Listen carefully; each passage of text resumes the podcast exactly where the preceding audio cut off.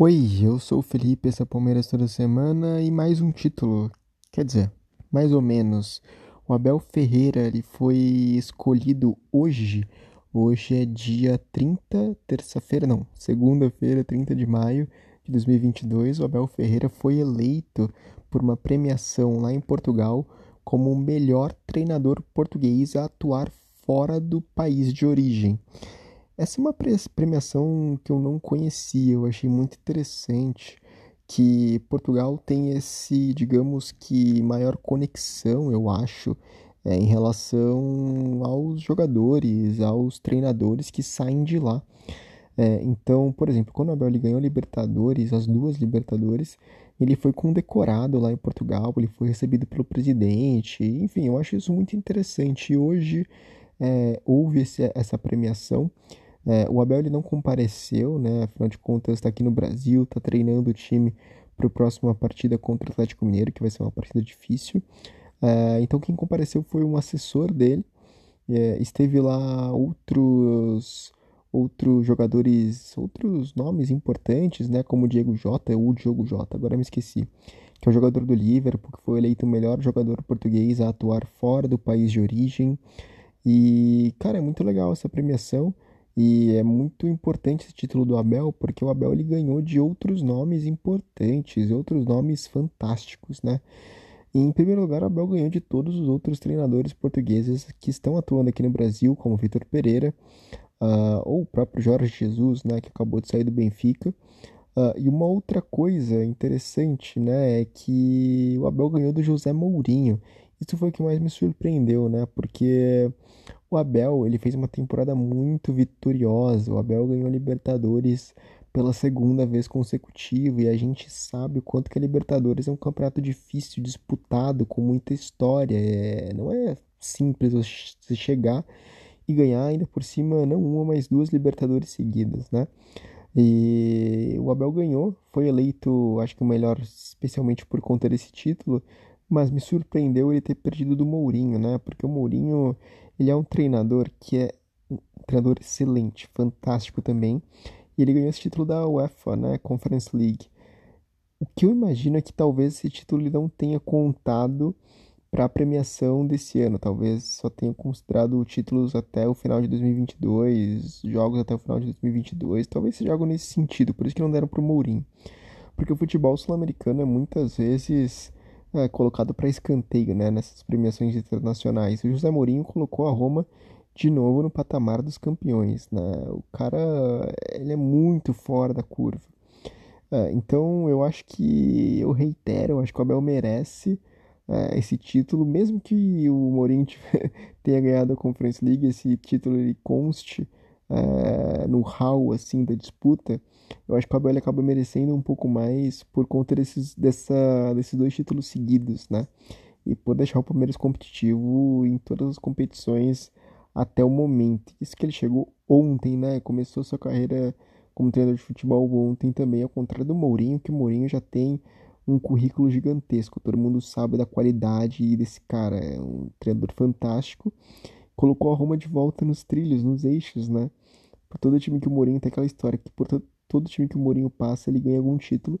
E dessa vez não foi diferente. Muito legal esse título dele. E agradecemos, né, o quem julgou, né, quem deu esse título foram jornalistas portugueses. É interessante saber que os jornalistas portugueses também estão acompanhando o cenário uh, sul-americano, o cenário do futebol aqui na América do Sul. Isso é muito legal. Nossos, são nossos irmãos, né, são nossos compatriotas de toda forma. Bom, é, meus parabéns ao Abel e espero que tenha novos títulos aí no ano que vem, né, para ele comemorar. Até o momento ele tem sido esse grande treinador. Quero comentar um pouco sobre o mercado da bola. São duas notícias que eu acho muito interessantes, porque especialmente a segunda, eu vou começar pela primeira que não é uma notícia muito muito bacana, né? Porque o De La Cruz, que é o jogador do River Plate, ele vai ficar livre, né, do contrato no final do ano. Então os clubes eles estão enviando propostas para o River e o River quer soltar ele, quer liberar ele mais cedo para conseguir no mínimo um valorzinho ali para agregar o patrimônio deles. Afinal, ele vai sair sem custo daqui a algum tempinho, alguns meses. o River quer fazer um leilão é, desse jogador. Um, alguns clubes já se mostraram interessados, o Atlético Mineiro, o Botafogo, se não me engano, talvez o Corinthians também se mostrou interessado no jogador. E o Palmeiras aparentemente está tirando o pé fora dessa negociação. Não é que os valores do De La Cruz sejam valores muito altos, são valores altos, mas não são valores exorbitantes, né? Porque o Palmeiras ganhou tudo, tem um patrimônio alto. Mas o Palmeiras aparentemente está com uma filosofia de não investir dinheiro muito alto em jogadores para transferência. O Palmeiras está contratando só jogadores potenciais, digamos assim. Né? O Merentiel Labeste é um deles e é a contratação mais recente. O De La Cruz, pelo que parece, pelos sinais Uh, o De La Cruz é um jogador que não virá para o time do Palmeiras, né? Pelo menos é um, uma filosofia do Anderson Barros e da Leila Pereira que prossegue nessa nova gestão. Uh, a outra notícia que eu queria comentar e voltando ao River Plate, né, é que o atacante que nos trouxe algumas alegrias, algumas raivas, aí você coloca na balança o que, que pesou mais para você. O Miguel Borja, ele tá muito próximo de fechar com o River Plate. O Borja ele foi vendido para o Junior Barranquilha, né? É, depois de um empréstimo para o Grêmio, ele volta para o Palmeiras, é, depois de um tempo no Júnior, é, e o Palmeiras não decide não continuar com o jogador, empresta para o Grêmio, que ele faz uma temporada razoável por lá, volta ao Palmeiras e já vai direto para o Júnior Barranquilla. O Palmeiras não quis continuar com o jogador no plantel, no elenco. E o Borja é um jogador que é diferenciado lá no Júnior, né? Ele é um cara que faz bastante gol, é o artilheiro do time, é um jogador muito respeitado é, lá no Júnior Barranquilha. E agora ele está muito próximo de fechar com o River Plate. É engraçado o quanto que o Borja ele é. E... Existe um imã, né? Ele é muito atraído para time grande. É, passou pelo Palmeiras, o Grêmio, né? Que está numa fase ruim, mas é um time gigantesco e agora pelo River Plate, que é o maior da América do Sul, da Argentina pelo menos. Na América do Sul não vou dizer, mas da Argentina com certeza, ao menos atualmente, é, com o trabalho do Galhardo e vai trazer esse jogador aí. A gente sabe que o Galhardo ele faz funcionar é, alguns jogadores que talvez num primeiro momento não, não, não seja uma primazia né, no ataque. E aí o Borja tem tudo para crescer aí dentro do River Plate. Eu acho algo muito muito interessante de se acompanhar, né? Eu torço pelo Borja, claro que não torço pro River Plate, afinal de contas, Libertadores está aí, inclusive saiu né, o calendário, o Palmeiras joga no dia 29 de junho contra o Cerro Portenho.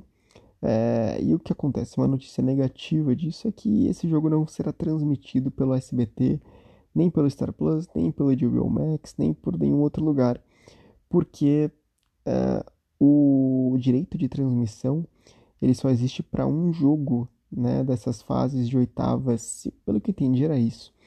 E é claro que as emissoras, especialmente pensando no caso do SBT em audiência, vai optar em transmitir o jogo do Corinthians, porque é Corinthians e Boca Juniors, né?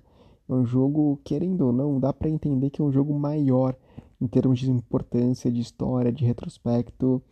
Uh, então, o SBT, pelo que eu entendi, optou em transmitir esse jogo do Corinthians contra o Boca e o Palmeiras e o Cerro Portenho vai ser assistível apenas pelo canal da Comebol TV, o que dá uma preguiça tremenda. A gente não tem o talismã que é o Theo José nesses jogos, mas é o que tem, é o que tem para hoje. Uh, voltando, né? O Borja ele vai para o River Plate muito provavelmente, está muito próximo de acertar esse contrato.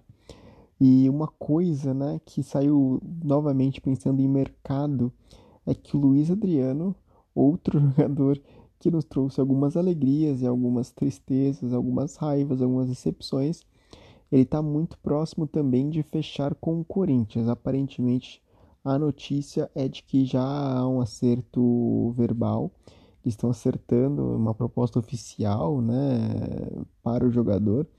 E é muito possível que ele vista a camisa do Corinthians, o que é um pouco complicado, eu acho.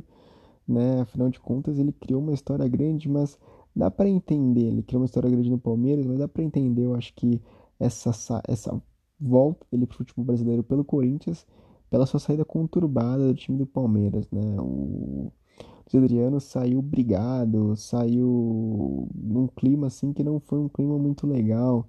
É, afinal de contas, o Luiz Adriano, pô, é um jogador que por muito tempo honrou o manto, sabe? E ele sai dessa maneira um tanto quanto atribulada, é algo que machuca um pouco a trajetória, o histórico profissional dele no Palmeiras. E agora vamos enterrar de vez, né? Eu acho que esse retrospecto que ele tem, essa boa fama que ele tem com a torcida e com o Palmeiras, porque ele pode fechar com o maior rival do clube, né? Eu, sinceramente, desejo sucesso para o Luiz Adriano, é, mas infelizmente é um jogador que. Esse é um dos jogadores que, por mim, é, não faz uma diferença muito grande ele ter saído, porque fazia tempo que ele não contribuía. Mas assim, se ele jogar o quanto ele sabe jogar, e ele sabe jogar muito, se ele jogar o quanto ele sabe jogar no Corinthians, ele vai arrebentar. Agora, se ele jogar da mesma forma que ele jogou no Palmeiras nos últimos jogos, nas últimas sequências que ele teve, aí esquece, aí não vai mudar coisa nenhuma, o Corinthians vai continuar nessa crise que de falta de jogadores, jogadores sem vontade, jogadores apáticos, o Vitor Pereira que já cobrou o Roger Guedes vai começar a cobrar o Luiz Adriano. Eu espero que seja dessa forma que ele jogue, né? Porque o Luiz Adriano é um baita jogador, ele tem muito, muito de fato a crescer, mas existem algumas circunstâncias que impedem aí de que ele atinja a plenitude das suas aptidões físicas e mentais. Bom, no momento de notícias, o que eu tenho para dizer para você é isso. Ah, o próximo jogo do Palmeiras contra o Atlético Mineiro pode contar já com a volta do Luan. Aparentemente, essa é uma notícia mais certa. É, então, nós não teremos, digamos assim, uma dupla de zaga totalmente reserva. Ainda bem, afinal de contas, estaremos enfrentando o Hulk. Sasha, que está numa fase fantástica. Nath Fernandes está numa fase absurda também.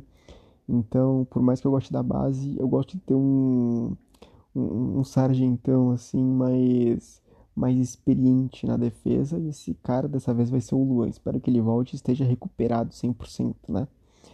Bom, eu sou o Felipe, eu sou o Palmeiras toda semana. Se vocês quiserem escrever para mim, escreva por enquanto apenas pelo e-mail palmeirastodasemana.gmail.com e não se esqueça de se inscrever no feed desse podcast, desse podcast no Spotify, no Pocket Casts, no Google Podcasts, no Apple Podcasts, independente de onde você ouça. Siga para que você sempre esteja a par quando sair um novo episódio. Isso é muito bacana, né? É de graça, você não gasta nada e está sempre ouvindo aí as últimas notícias, os últimos comentários sobre o Palmeiras. Mais uma vez, um abraço, uma boa semana que está ainda apenas começando e até a próxima, tá bom? Um abração.